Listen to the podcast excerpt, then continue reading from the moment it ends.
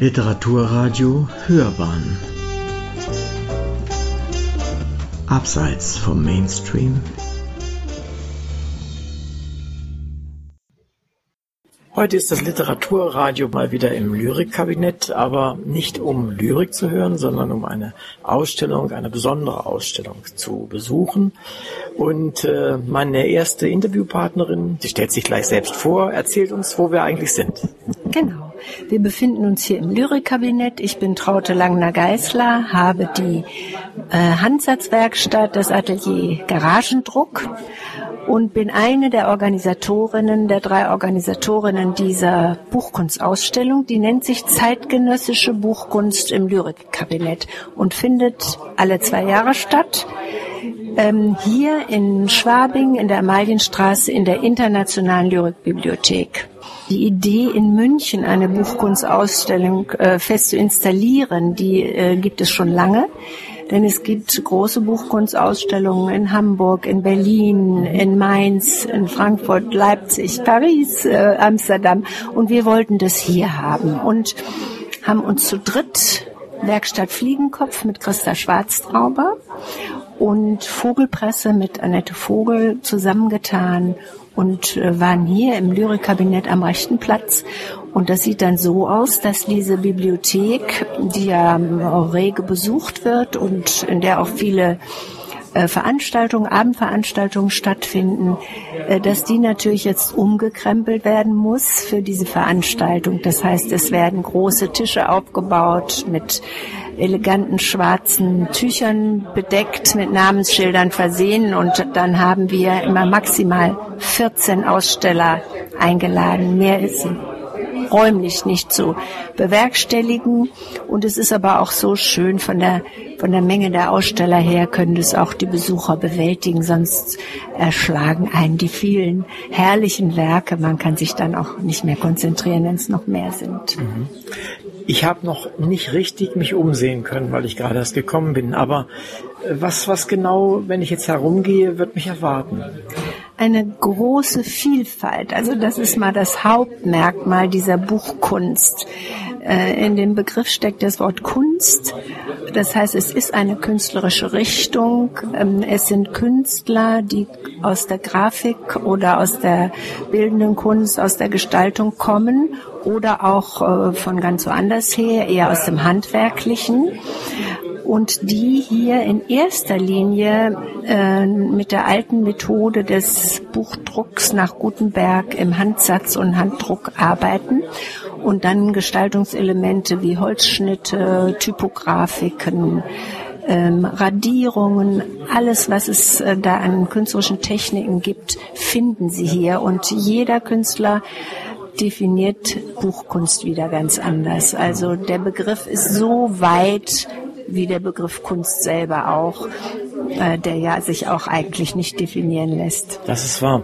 Ähm es ist ja nun, wenn ich an, an, Buchkunst denke, und Sie haben vorhin auch gesagt, äh, dass es ein Handwerk ist, das Handwerk des Buchdruckens ist ja quasi am Aussterben. Es läuft ja wahnsinnig viel digital. Gibt es aber hier eine Gegenströmung in der Richtung? Ja, so kann man es eigentlich nicht sagen als Gegenströmung. Also es ist es ist Handwerkliches bei diesem Büchermachen hier dabei, aber es ist nicht mehr das alte Handwerk. Mhm. Es wird mit dem alten Medium Buchdruck äh, als Basis gearbeitet aber es wird Kunst daraus.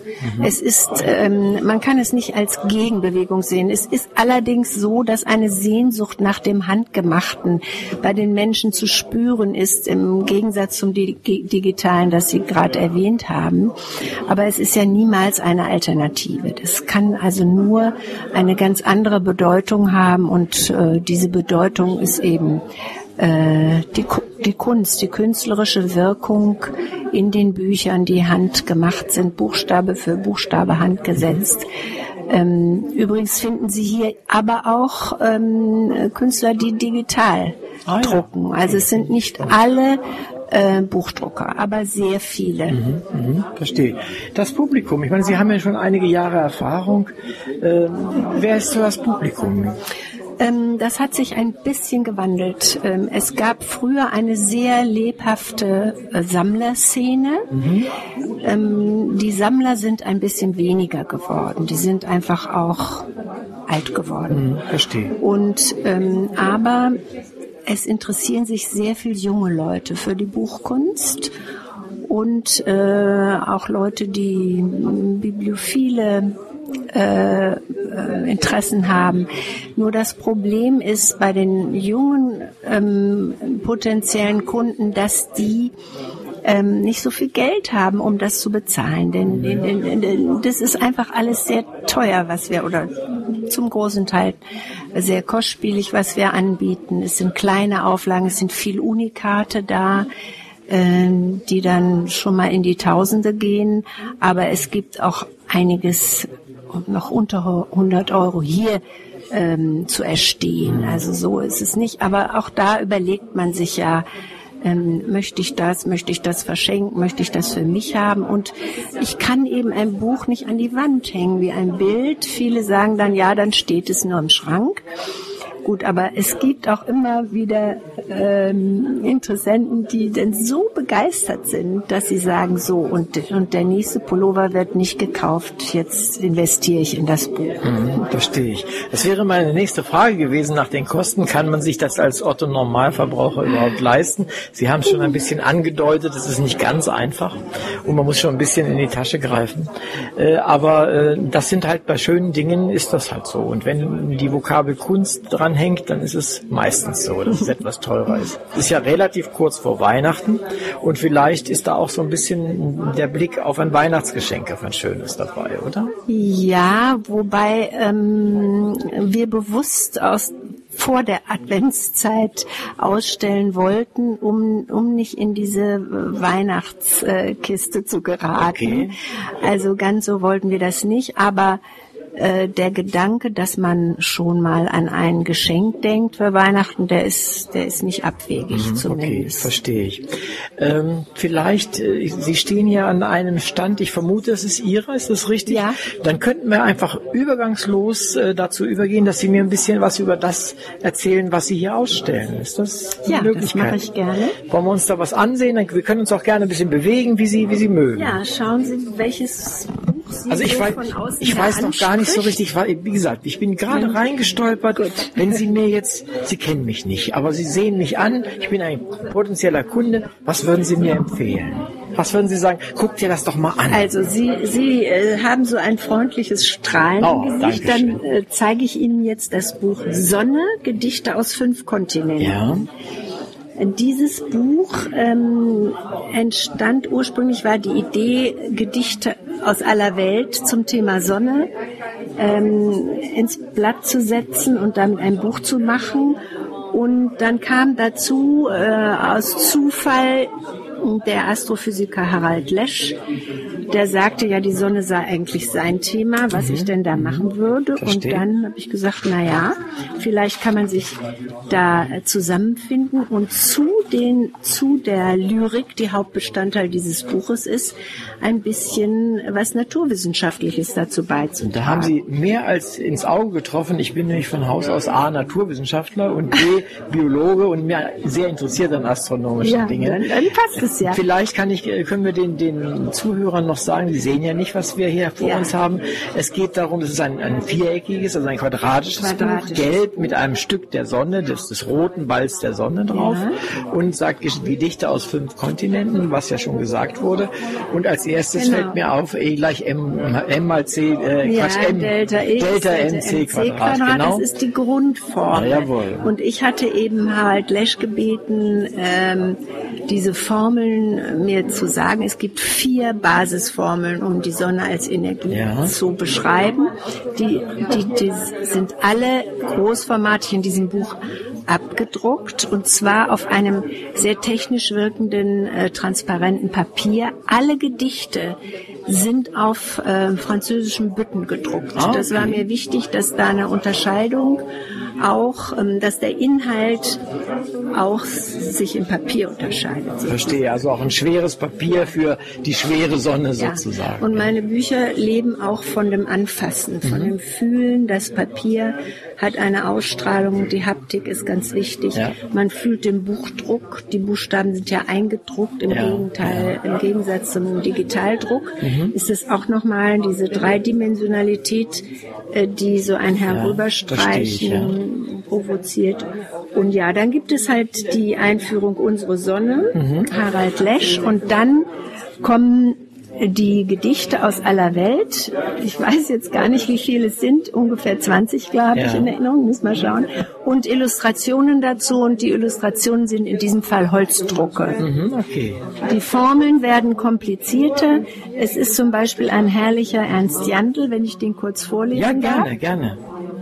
Die Sonne scheint, die Sonne scheint unterzugehen, die Sonne scheint untergegangen, die Sonne scheint aufzugehen, die Sonne scheint aufgegangen, die Sonne scheint. Jawohl, Typischer Jandl. Ja, das ist wahr. Ein Robert Walser ist mhm. dabei. Na, Klabunzig.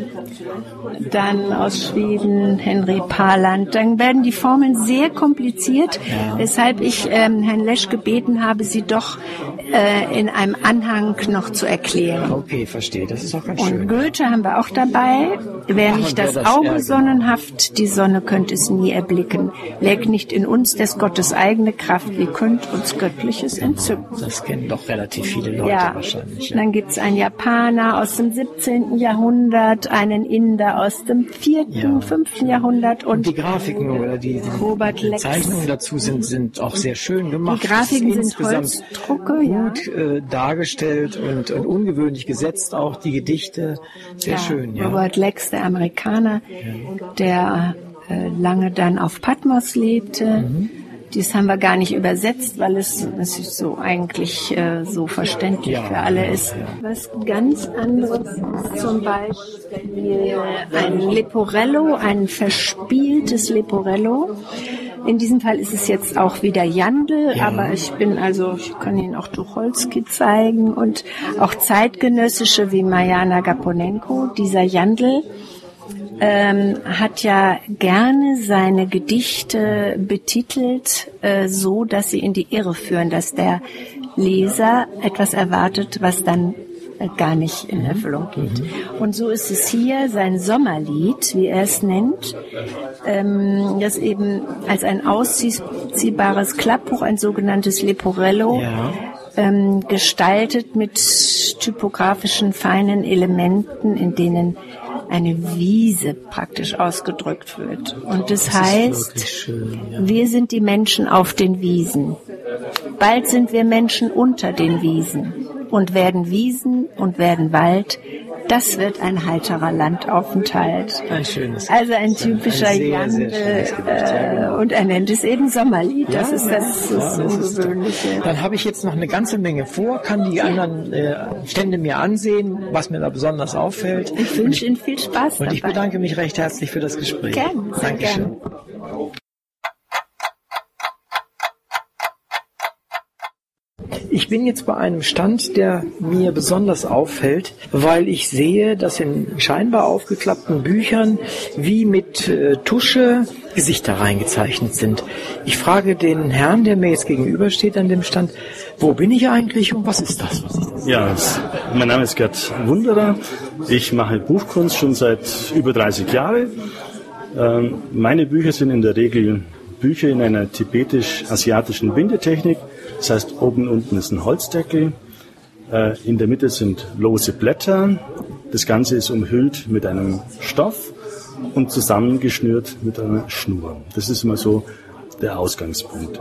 Das, was Sie jetzt vorhin angesprochen haben, das ist ein alter Goethe, der 1867 äh, verlegt worden ist und der so kaputt war, dass man ihn einen Reißwolf getan hätte. Und es hat mir das Seele wehgetan, so altes Papier einfach einen Reißwolf wandern zu lassen. Und ich habe eine Zweitnutzung äh, für ihn gefunden. Ich habe einfach mit Aquarellfarben äh, Ornamente, Menschen, Tiere draufgemalt. Und ja, so ist es dann entstanden. Also Sie haben es schon mal geschafft, mich jetzt einfach zu Ihrem äh, Stand zu locken, weil das ungewöhnlich ist. Äh, ich meine, man malt ja auch heute nicht immer gerne in Büchern rum, jedenfalls nicht in dieser Art und Weise. Und das ist dann so wie so ein kleiner Tabubruch. Na, für mich natürlich nicht, weil ich ja selber Bücher male. Also ich mache Unikatbücher äh, und das heißt, ich schreibe die Bücher, ich schreibe in der Regel die Texte selber und ich male die Bücher. Und deswegen ist dann vielleicht die Hemmschwelle da geringer. Ich habe jetzt ganz neu äh, eine, eine Edition rausgegeben für, ähm, ja, für das schmale Buch. Das heißt jetzt hier Ilmare. Äh, das ist ein Buch, das ich zuvor mit der Hand geschrieben habe. Das ist also ein, ein richtig so ein, ein Block aus Holz, äh, ein Holzblock mehr oder weniger von oben unten ist, ist dieser Holzblock, der geschnitzt ist, da ist das Meer eingeschnitzt und dann liegt so ein ja, fast 20 Zentimeter dicke Papierschicht aufeinander, die dann äh, so gemalt worden ist, dass es immer auf und ab schwillt, so wie Ebbe und mhm, Flut. Verstehe. Aber das habe ich jetzt nicht dabei. Aber dieser Text war mir wichtig. Es war eine, ist eine Ode an das Meer. Mhm.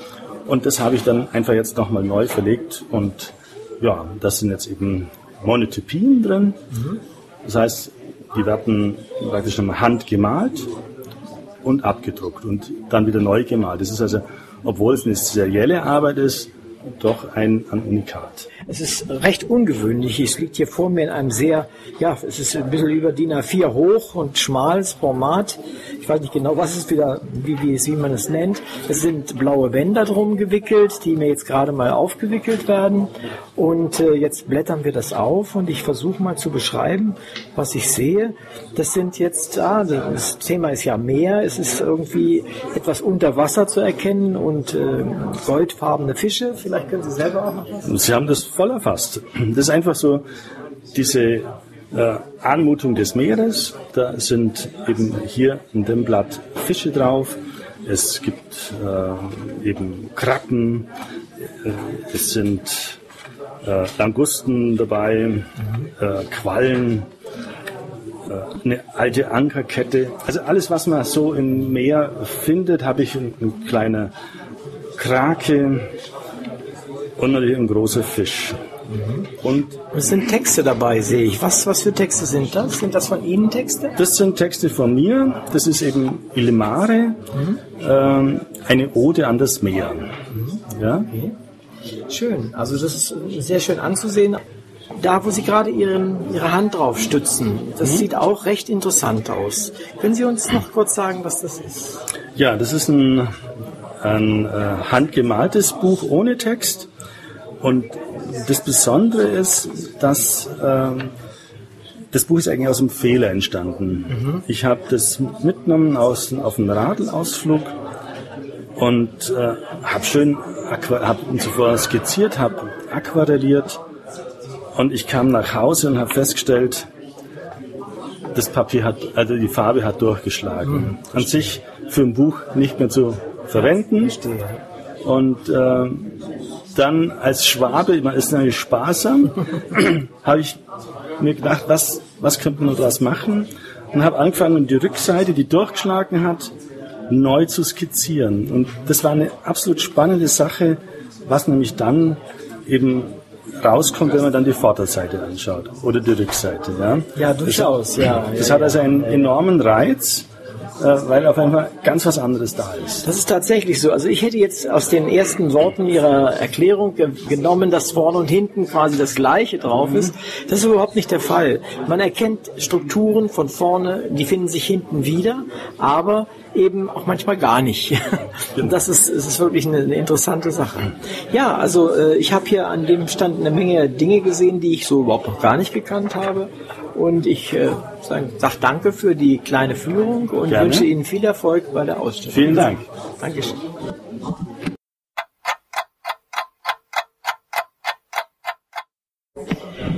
Ja, ich bin einen Stand weitergegangen und äh, das erste, was mir dort entgegenkommt, ist ein ganz großer, äh, überdimensional großer, möchte ich fast sagen, Gedichtband Rainer Maria Rilke, der mir auffällt und das war der Auslöser, warum ich hierher gegangen bin und einfach die Dame frage, die hier ausstellt. Und damit, äh, wer, was für ein Stand ist das? Wer sind Sie? Ja, also das ist ja der Stand der Sonnenberg Presse aus Chemnitz. Bin hier mit meiner Kollegin Birgit Reichert. Mein Name ist Bettina Halle. Und das ist eigentlich meine letzte Arbeit, die Sie hier sehen. Diese Kassette mit sieben Gedichten von Rainer Maria Rilke und sieben Illustrationen von mir dazu geschaffen. Mhm. Können wir vielleicht mal reingucken? Ja, und Sie gerne. sagen mir und den Zuschauern oder Zuhörern einfach, was wir sehen. Ja. Das ist DIN A3, ne? In etwa. Das ist in etwa. In etwa. Ja. Und es sind, also vorangestellt ist ein kurzes Textblatt mit dem Text aus einem Brief von Rainer Maria Rilke an Frieda von Bülow. Alle Dinge sind ja dazu da, damit sie uns Bilder werden in irgendeinem Sinn. Also das fand ich jetzt als Einstieg und zu meiner Arbeit zu diesen Texten sehr, sehr passend Ja. weil es ja im Idealfall so sein sollte, dass im Leser Bilder entstehen im Kopf beim Lesen der Texte. Und so passiert das natürlich auch beim Illustrator, wobei ich mich bemüht habe, den Text wirklich nur kurz anklingen zu lassen und dann in sehr persönlicher Art und Weise äh, mit einem Bild zu versehen. Mhm, verstehe. Das heißt, wir haben jetzt immer dieses Format annähernd DIN A3 in einem Doppel, in einer Doppelseite vor uns. Die, der linke Teil ist äh, mehr oder weniger halbdurchsichtig. Ja, Sagen Sie mir ein die ganz- richtigen Vokabeln dazu? Ja, das ist ein ganz zartes Pastellpapier, auf das der Text gedruckt wurde. Ja. Und dieses zarte, ganz leicht schwebende Papier umschließt den Grafikdruck auf Büttenpapier. Ah, Und bei ja. der Grafik handelt es sich um einen Acrylstich, also nicht in Holz gestochen, wie das früher oftmals üblich war, sondern in Kunststoff, aber mit denselben Werkzeugen. Kunststoff. Ah, okay. Und dann eine leichte Farbigkeit wurde dann durch einen eingedruckten Holzschnitt noch erzielt. Mhm, verstehe. Das ist recht aufwendig, so etwas zu produzieren. Das ist sehr, ne? sehr das aufwendig. Geht dagegen. Also Ja, ich ja. verstehe nicht viel davon, aber das hört sich zumindest ja. aus und sieht auch sehr, sehr so aus und es ist ganz toll. Also ähm, es ist, fällt mir jetzt schwer, das zu beschreiben. Einen senkrechten, wie so eine Art Holz. Bett, äh, ja, Bettpfosten ein ist es Bettpfosten. Ach, eigentlich. Also man schaut eigentlich jetzt, so unter Jetzt Bett, verstehe ich's. Ja, ja, man schaut unter unter dem Bett. sich jetzt schon so einige Dinge angesammelt Da haben Sie recht, ja.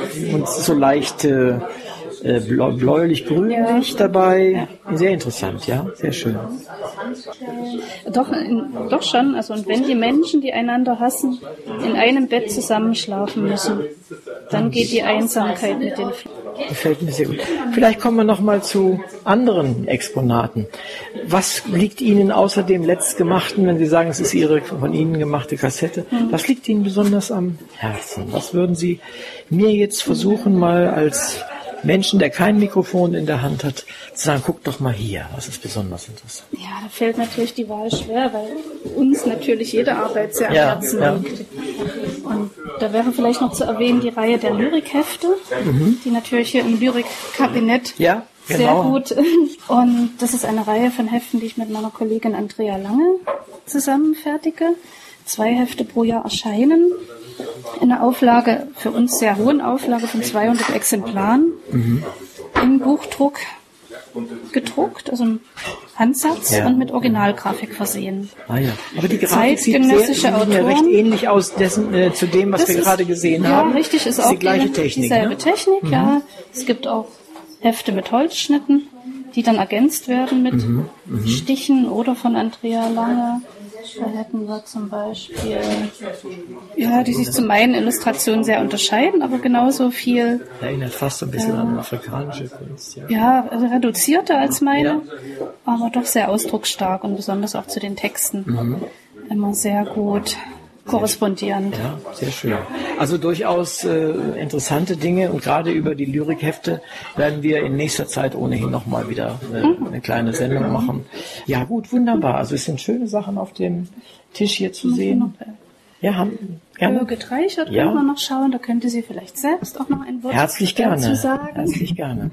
Okay, also ich bin jetzt noch ein, einfach nur einen Schritt weiter nach rechts gegangen und bin bei dem zweiten Teil des äh, Tisches von der Sonnenberg-Presse und äh, spreche jetzt mit einer anderen Dame. Schönen guten Tag. Guten Tag, mein Name ist Birgit Reichert. Ich bin der zweite Part der Sonnenberg-Presse. Insgesamt bestehen wir allerdings aus drei Teilen, aber unsere dritte Kollegin konnte leider nicht mit. Ja, ich widme mich hauptsächlich ähm, lustigen Texten. Teilweise schreibe ich die Texte auch selber oder wähle mir Autoren aus, ähm, die mir gefallen. Ne, zum Beispiel Wilhelm Busch, der kühne Ritter und der gräuliche Lindwurm. Das ist eine sehr lustige Geschichte, die im Maler Klecksel steht. Oder es entstehen kleine Büchlein, hauptsächlich auch in Leporello-Form, zu kulinarischen Themen. Also Ah, okay. da ich selber gern esse und koche, ist das für mich auch so ein Thema, was immer wieder in meinen Kalendern oder in den Büchern vorkommt. Äh, ich äh, sehe hier so etwas Gefaltetes vor mir. Ist das äh, schon so ein kulinarischer Leporello? Genau, das ist ein kulinarischer Leporello. Ich hätte zum Beispiel das, die kalorienfreie Schokolade anzubieten, die man getrost seiner besten Freundin schenken kann, ohne schlechtes Gewissen. Die entstehen in dem Sinne, dass ich ein Blatt von einer Seite bedrucke, dann dieses Blatt in einer ungewöhnlichen Art und Weise einschneide und falte und damit eine besondere Form des Leporellos erstelle, die dann trotzdem als kleines Büchlein Ah ja, die Form ist dann wieder so ein zusammengefaltet. kleines Buch. Genau. Ja, genau. Ja. Ein schönes Mitbringsel. Das ist ein schönes Mitbringsel. Und Das gerade ist bei auch was für den Kochen vielleicht. oder und für so. den kleineren Geldbeutel. Ja, ich sehe gerade, also einige der Dinge, die ich vorhin schon gesehen habe, sind ja doch recht teuer. Und Richtig. hier sind dann doch einiges, glaube ich, was für den kleinen Geldbeutel so Ja, als also hier sind doch ist. Ne? einige Sachen, die erschwinglich sind und die man auch mal so mitnehmen kann. Auch restliche Blätter zum Mhm. Beispiel, die in früheren Kalendern verwendet waren, die man dann einfach mal auch so mitnehmen kann. Verstehe. Das ist auch mal ist, ist auch gut so, finde Ja. ich, finde ich ganz besonders gut. Äh, denn nicht jeder hat so viel Geld, um sich solche Dinge Ja. leisten zu können. Ähm, ich habe vorhin schon mal jemanden gefragt, äh, wie das so ist mit dem, mit dem Publikum. Wie, wie ist Ihr Publikum? Welche sind das dann? Sind das tatsächlich die jüngeren Leute mit dem kleineren Beutel oder?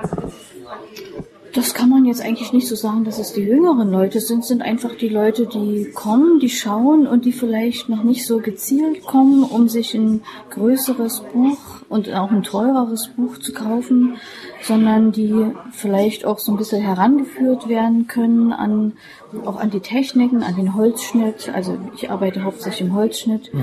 Und viele werden dann sogar zu Wiederholungstätern. Also die kommen dann doch, wenn man öfter bei den gleichen Messen ist, die kommen dann wieder, kommen ganz gezielt und das ist eigentlich so ein schöner Effekt, der dadurch entstehen könnte. Verstehe.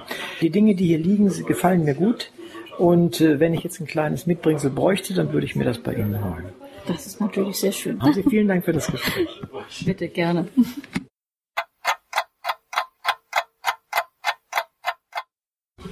Jetzt ist der Sprung zu dem Stand, an dem ich jetzt bin, es ist einigermaßen groß. Äh, Wenn wir eben so die kleinen Mitbringsel eher noch zum Schluss hatten, dann haben wir jetzt das ganz große Thema, nämlich Luther. Und ein, damit habe ich auch einen ganz großen Kalender vor mir, der mit Luther zu tun hat offensichtlich. Und ich frage den Herrn, der zu diesem Stand gehört, wo bin ich eigentlich? Wer sind Sie? Und äh, Sie müssen mir unbedingt was zu dem Kalender erzählen. Sehr gern. Also ich bin Rainer Erd, geboren im Harz, äh, übrigens in der Nähe auch des Ortes, wo der Luther aufgewachsen ist, in gewisser Weise also ein Landsmann. Habe in Halle Burg-Kiepichenstein studiert in den 80er Jahren und bin unterwegs als Illustrator, Zeichner, Schriftkünstler, Büchermacher, in letzter Zeit auch Maler und Bildhauer. Also ich habe verschiedene, viele Standbeine und seit 93 auch diese Eigenedition Erd mit Künstlerbüchern. Und ähm, weil eine besondere Beziehung zur Literatur und zum Text ist, äh, schreit geradezu danach, dass man sie mit Grafik verbindet. Und wenn äh, der, der, der Kitsch immer mehr Überhand nimmt und äh, alles in, in Hochglanz äh, immer billiger, also geistig auch billiger wird in Buchhandlungen, ist es eine- vielleicht keine schlechte Strategie, äh, dagegen etwas immer kostbarer und teurer zu machen, ähm, in jeder Hinsicht. Und nun Luther angeht, ich arbeite sehr gerne auch ähm, ja thematisch und habe großes historisches Interesse, gibt sehr viel zu, zu Preußen, es gibt einiges äh, zu großen Musikern, zum Beispiel zu Mozart, ja gab es einen großen Mozart-Kalender und jetzt habe ich halt äh, mich mit Luther beschäftigt ein halbes Jahr, äh, mhm. auch aus bio doppelten biografischen Grund. 83 hatten wir den 500. Geburtstag Luthers, da mhm. fing ich gerade zu studieren an und musste als junger äh, Studienanfänger erstmal was zu Luther machen. Und es war sehr spannend, jetzt nach 30 Jahren zurückzukehren. Zwölf opulente große Blätter. Und ähm, ich habe einen Verlag gefunden und äh, stehe jetzt mit diesem Protest sehr protestantischen Thema hier im katholischen München. Vielleicht äh, können Sie den Zuhörern kurz schildern, was, was es halt auf sich hat mit diesem großen Kalender. Ja, ich hätte natürlich auch gerne ein Buch gemacht, aber dazu hat die Zeit gefehlt und der Partner gefehlt. Aber ich hatte natürlich Lust, auch äh, mich ihm zeichnerisch äh, mit einem Schuss Ironie und einem Schuss Satire zu nähern. Man kann natürlich so ein großes Thema Reformation nicht auf zwölf Bildern allein abhandeln. Deswegen gibt es noch eine ganze Reihe korrespondierender Blätter. Ich habe die sieben Todsünden und die zehn Gebote noch gezeichnet, äh, parallel, die natürlich jetzt nicht im Kalender vorhanden sind. Das heißt, nächstes Jahr wird es eine Wanderausstellung geben mit den Originalen und mit den zusätzlichen Zeichnungen. Und äh, ja, er ist eine extrem widersprüchliche Persönlichkeit mit einem Fuß noch im Mittelalter. Äh, man weiß von seiner Teufelsfurcht, von seiner, seiner Hexengläubigkeit, von seinem Anti-Judaismus im Alter und gleichzeitig seine grandiose sprachschöpferische äh, Leistung. Und ach, sein Kampfgeist, das imponiert mir, das hat mich fasziniert.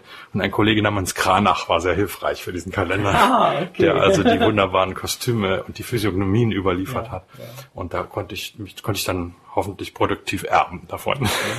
Das ist der Kalender. Dann sehe ich hier etwas, das auf den ersten Augenblick äh, anscheinend so ein bisschen aussieht wie ein Kinderbuch. Ist es aber wahrscheinlich Nein, nicht. Es ne? ist das Begleitbuch zu der Ausstellung, zu ah, okay, Luther, der, die okay. nächstes Jahr, die ich nächstes Jahr dann zeigen werde. Denn dann ist ja der Kalender schon durch. Er wird dann hoffentlich in vielen äh, Wohnhaushalten äh, ja. äh, hängen und äh, aber die Blätter sollten ja doch noch gezeigt werden und ich hoffe auch, sie im Sommer zum Evangelischen Kirchentag in Berlin zeigen zu ah, können. Ah, okay. Äh, das wäre mir schon wichtig, also mein Blick auf diesen, auf dieses Jubiläum. Und äh, ja, es ist, es ist üppig, es ist reich, es ist fast barock, würde ich fast sagen. Und das ist doch ganz schön, wenn man nur den schwarzen, den einfachen schwarzen Rock des Reformators, der gibt einfach zu wenig her. Ich habe jetzt durch Zufall aufgeschlagen eine Seite. Dort sieht man äh, den gekreuzigten Jesus und ein aus der Seitenwunde mhm. schießt ein Strahl Blutes äh, direkt in die Bibel, die Luther in der Hand hält. Ja. Das ist schon ein, ein kühnes. Äh, ja, es ist auch gar nicht von Bild. mir. Es ist gar nicht von mir, sondern angeregt auch von einem Kranach äh, Altarbild. Ich glaube, in Weimar hängt das. Mhm. Es soll eigentlich beweisen, dass äh, aus, äh, aus der Wunde Christi der, die Wahrheit äh, Christi direkt in, in, aus, äh, nur aus der Schrift kommt. Das ist ja eine der zentralen Glaubensaussagen ja, Luthers. Ja. Er ist, äh, neben ihm steht Martin Luther King. Martin Luther King, jener Ach, das ich gar nicht gesehen. Aufrührer ja, und Prediger aus Atlanta. Georgia, der gar nicht so glücklich war übrigens mit diesem Zusatz Luther, das hat ihm gar nicht gefallen, aber mhm. es passt schon ganz gut, weil es, ich, ich zitiere hier auch Luther King, äh, wir, ich lese das mal vor, wir ja, müssen, nur eine Hand hier, das ist ein bisschen wir müssen lernen, entweder als Brüder miteinander zu leben oder als Narren miteinander unterzugehen. Okay. Das ist ein großartiger Satz, der äh, genau die, den Zwiespalt äh, aufgreift, den, den schon Luther zerrissen hat, nämlich die Frage der Gewalt, die Frage der sozialen Gerechtigkeit, die, äh, zu der die Kirche sich verhalten muss und äh, wo an der Luther letztlich auch gescheitert ist, denn er hat sich letztlich auf die Seite der Fürsten geschlagen und mhm. gesagt, äh, schlagt die auf, aufrührerischen Bauern tot. Ja, genau. Was eine schlimme Sache war für mhm. einen Kirchenmann. durchaus, durchaus, ja. Aber ich meine, wer ist frei von Irrtümern? Dann sehe ich hier etwas äh, wie ein Cartoon, globaler Krisenkartonismus. Ja, ich habe viele Standbeine, wie gesagt. Einer davon ist auch politische Satire oder satirische, kritische Grafik, würde ich es eher nennen. Ja. Ich habe mich immer, habe 20 Jahre lang für viel, mehrere Magazine gearbeitet und mich bemüht, äh, es doppelbödig zu machen und es vieldeutig zu machen. Und ja. das führt dazu, das macht zwar viel Arbeit, aber es führt dazu, dass auch ein zehn Jahre altes Blatt manchmal noch vollkommen aktuell ist und mhm. frisch ist und mhm. manchmal bestürzend aktuell ist.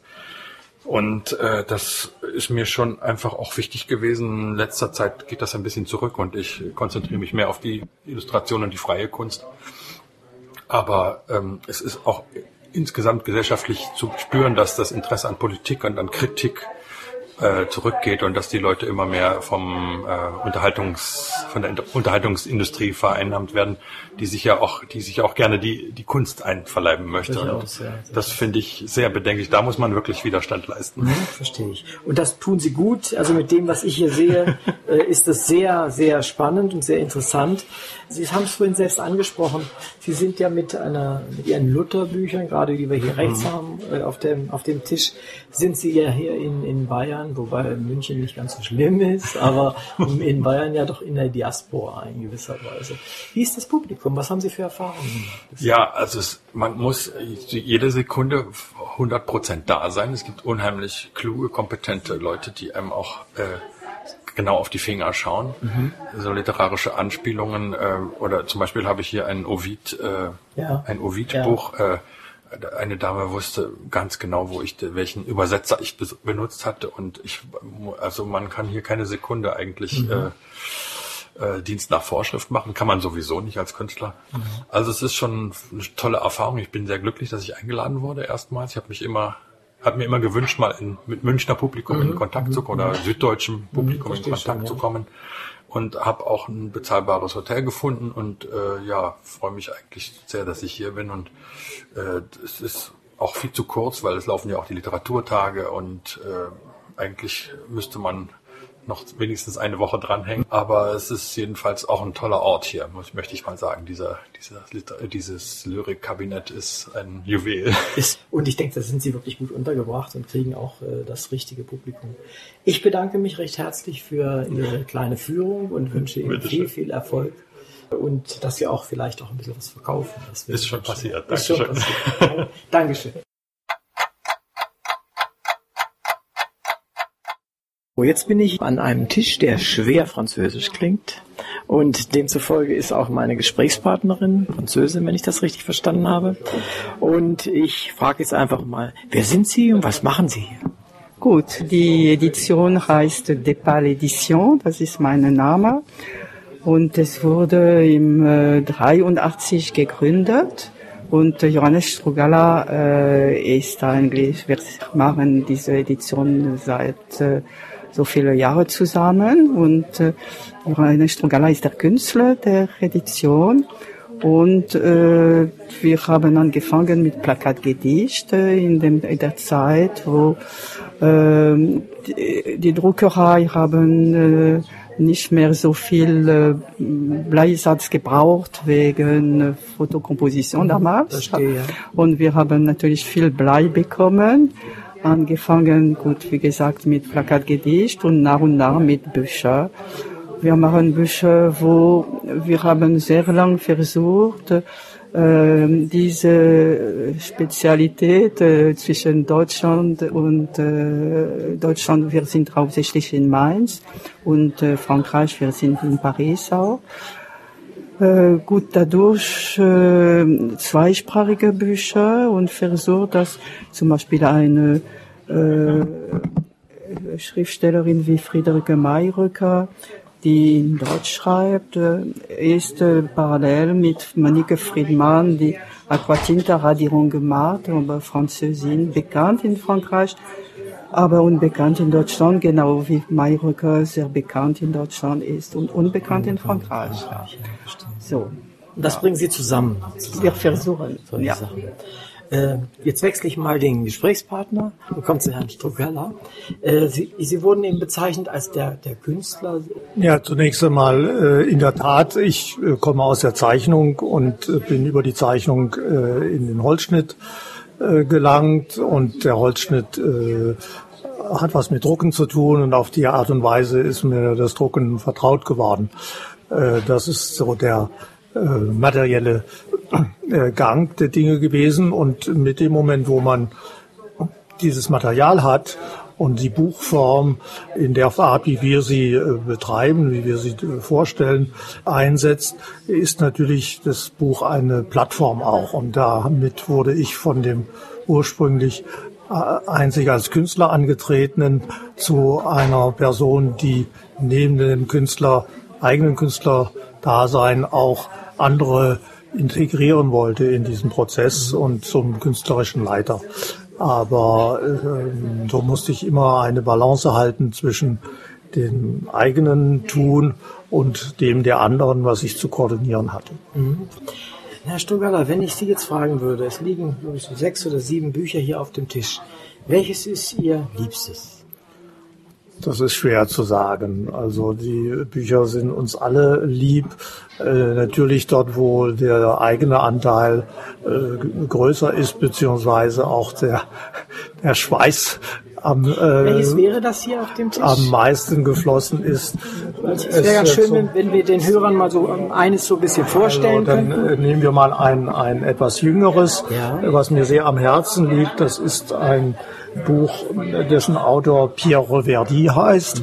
Pierre Reverdy ist ein Lyriker, der in Frankreich, ein Lyriker des vorigen Jahrhunderts, der in Frankreich sehr bedeutend ist, äh, auch über Frankreich hinaus, der mit Apollinaire befreundet war, aus der Generation eben der kubistischen und der surrealistischen Autoren eben stammt, der in Deutschland aber völlig unbekannt ist. Und äh, der 1948 bei einem sehr bedeutenden Pariser Verleger für Malerbücher mit Picasso zusammen ein Buch ähm, herausgebracht hat, äh, welches Le Chant des Morts, der Gesang der Toten heißt.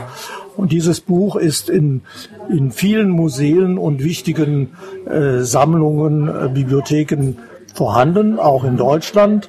Nur bislang war keinem der Text im Grunde bekannt, äh, weil äh, zum einen der Text in dem Original von 1948 wirklich ein, ein großformatiges und sehr umfangreiches Buch, dieser Text handschriftlich war und eine poetische Sprache äh, hat, die äh, wirklich entschlüsselt werden will. und auf dem Wege von, oder äh, dieses Buch wurde mehrfach ausgestellt, unter anderem auch in München im Museum Brandhorst.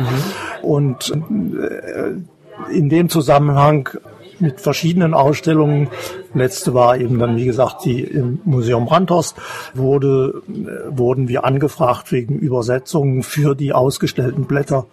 Und auf dem Wege ist dann die Gesamtübersetzung dieses großen Gedichtzyklus entstanden. Und diesen Zyklus habe ich zunächst mal zusammen mit Françoise Depal übersetzt, ins Deutsche übertragen. Das ist die erste Übersetzung. Wie gesagt, es war ja bislang nicht vorhanden. Und zum Zweiten, dieses Buch, wie ich sagte es schon, wurde von Picasso, wenn man so will, illustriert. Das heißt, genauer gesagt, Picasso hat auf jede Seite äh, seine Zeichen gesetzt mit roten Pinselstrichen. Das heißt also, der Text war da und dann hat er drauf. Und Picasso hat in die Textseiten hinein seine, seine roten Pinselzeichnungen gesetzt, Verstehe. äh, die äh, bestimmte Elemente ständig auch wiederholten in, in, der, in dem gesamten fast 200 Seiten erreichenden Werk. verstehe. Und äh, da war, ka kam dann die Anregung auch auf mich zu, ob ich nicht im Zusammenhang mit der Veröffentlichung dieser Übersetzung dann ein Picasso Revisited machen Ja, äh, möchte. Daraus ist dann diese konturierte Holz Paraphr ein holzgeschnittene Paraphrase äh, oder Paraphrasierung von äh, Picasso Ich verstehe, Sie meinen, ja. Zeichnungen entstanden, die eben das ganze Buch eben durchziehen. Bei uns allerdings, bei mir nicht äh, auf den Textseiten, sondern auf äh, Japan transluziden Japanpapier, was eben zwischen die Textseiten geschoben Das ist. ist ein besonderer Effekt und ja, ist auch was ganz anderes, als wenn man es direkt drauf malt. Es hat ein bisschen mehr Abstand, ein bisschen mehr Respekt zum Text natürlich. Ge- genau. Das ist, verstehe ich schon. Ja, Und Nein, der Text ist also zweisprachig. Äh, im, im französischen Urtext und in der deutschen Übertragung dann eben gemacht. Ja, ganz interessant und, und auch ein sehr schönes Buch, auch so schön anzusehen und durch das Japanpapier auch schön anzufassen. Das ist ja auch immer eine Frage der Haptik letztendlich bei so einem Buch und das gefällt mir gut. Vielleicht nur mal als Orientierung, was würde so ein Buch kosten? Es ist leider nicht ganz billig. Das denke Äh, ich Sie mir. haben schon feststellen können, dass es eine ähm, immense Arbeit war, so etwas zu machen. Und als Verlag für Künstlerbücher machen wir natürlich auch keine hohen Auflagen. Das ist mir alles Äh, Das heißt, das Exemplar kostet 950 Euro. kostet ja. 29 äh, Holzschnitte. Äh, was ich noch sehe, wenn Sie mögen, direkt daneben an ist noch ein Buch, äh, etwas großformatiger und äh, macht auch einen ungewöhnlichen Eindruck. Was ist das, was ich sehe? Es ist ein, äh, ein Werk der visuellen Poesie von Cosette de Charmois, eine kanadische Künstlerin, die in Paris lebt und die eigene Texte in Bilder umsetzt. Das heißt, in dem Falle, der Titel ist Oracle, Orakel, erzählt sie eine Geschichte, sie sie versetzt sich in die Gestalt einer ähm, griechischen Priesterin, die äh, das Orakel von Delphi zu bewachen hat. Und die feststellt, das Orakel war ursprünglich eine, eine weibliche Domäne der Göttin Gaia, der Mutter Göttin der Erde, und wurde von Apollo enteignet. Woraufhin das Orakel äh, zu einem politischen Instrument wurde und äh, seine Glaubwürdigkeit verloren hat. Mhm, okay, Woraufhin man dem Orakel nicht mehr trauen kann. Ein Orakel ist natürlich von vornherein schon eine zu entschlüsselnde Botschaft, die mehrdeutig sein kann. Mhm. Aber auch durch die Enteignung durch, durch Apollo wurde sie völlig unglaubhaft. Mhm. Und deswegen ist diese, und dadurch entstehen in den Augen der Autoren entsteht alles Unglück der Welt. Deswegen ist das, beginnt das Buch mit den Ruinen des Tempels von Delphi okay. und endet mit den Ruinen äh, von Hiroshima. Ah, okay. Ja.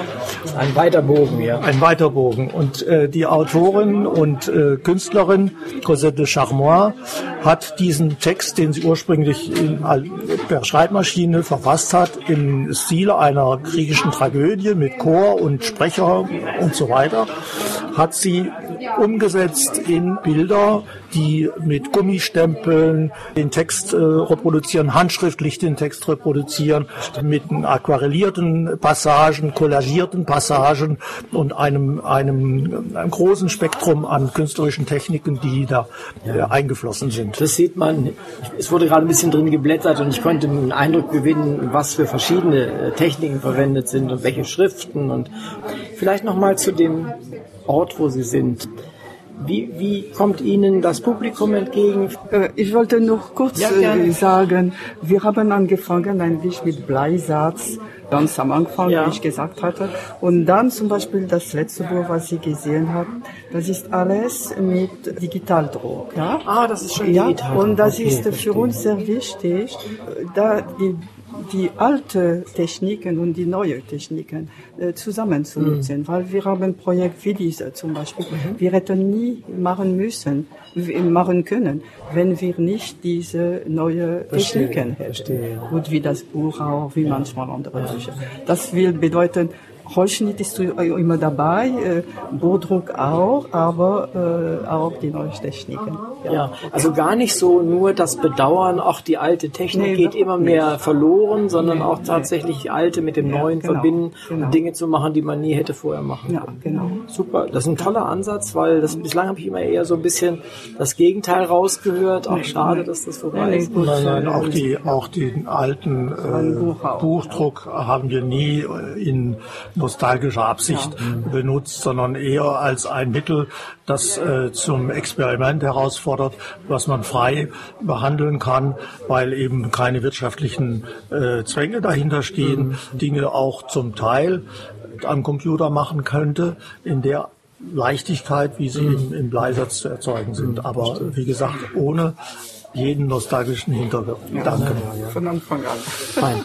Es war ein schönes Schlusswort. Ich danke mich für äh, die Führung über Ihren kleinen Tisch und wünsche viel Erfolg und vielleicht auch ein gutes Geschäft. Ja, ich wollte nur sagen, dass fast alle unsere Bücher sind hier im Lyrikkabinett zu sehen. Ach, tatsächlich? Ja. Ja, no.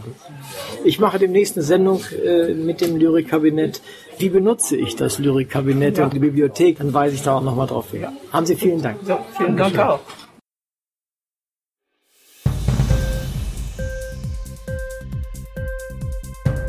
Hat dir die Sendung gefallen? Literatur pur, ja, das sind wir.